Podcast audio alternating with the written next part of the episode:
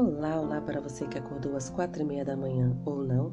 Hoje é quinta-feira, dia 12 de novembro de 2020.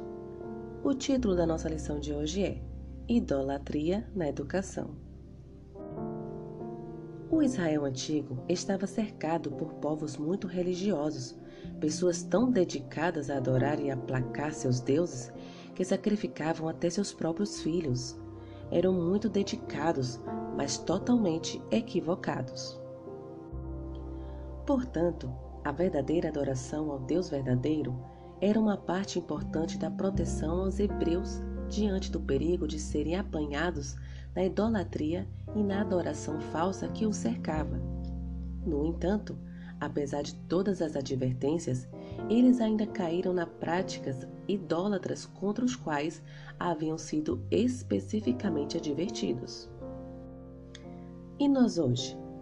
Por que a adoração ao Deus verdadeiro, relatando tudo o que ele fez por nós, é também tão importante, especialmente diante dos perigos da idolatria moderna?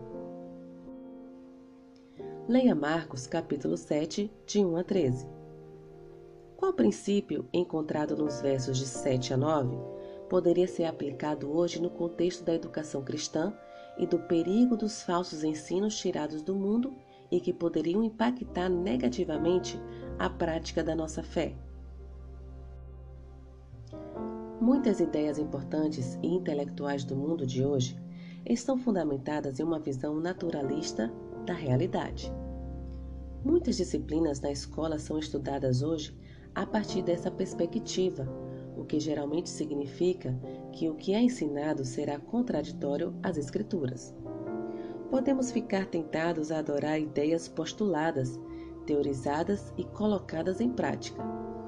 Também podemos idolatrar as mentes brilhantes dos filósofos, cientistas e matemáticos que registraram essas ideias. O problema é que, muitas vezes, essas ideias podem entrar em conflito com as Escrituras. No entanto, como atualmente são ensinadas e consideradas verdadeiras as pessoas tentam incorporá-las à educação cristã.